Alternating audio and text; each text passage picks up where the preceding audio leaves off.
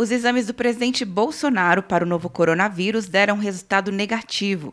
Os laudos foram divulgados na tarde desta quarta-feira, após o ministro do Supremo Tribunal Federal, Ricardo Lewandowski, incluir os exames nos autos sem sigilo. Nesta manhã, na saída do Palácio da Alvorada, Bolsonaro respondeu à imprensa o motivo de não ter divulgado o resultado dos testes de Covid-19.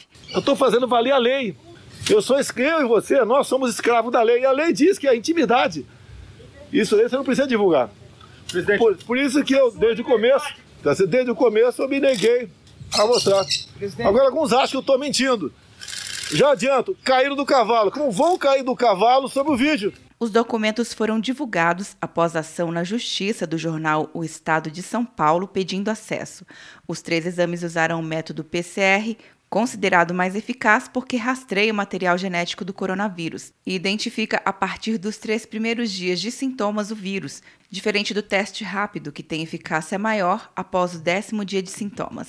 Segundo documentos anexados pela Advocacia Geral da União no Supremo, foram utilizados nos exames nomes de terceiros para preservação da imagem e privacidade do presidente da República e por questões de segurança. O CPF e data de nascimento nos laudos são de fato de Bolsonaro. Quer um ano sem mensalidade para passar direto em pedágios e estacionamentos? Peça a Veloy agora e dê tchau para as filas. Você ativa a tag, adiciona veículos, controla tudo pelo aplicativo e não paga mensalidade por um ano. É por tempo limitado. Não perca. Veloy. Piscou, passou.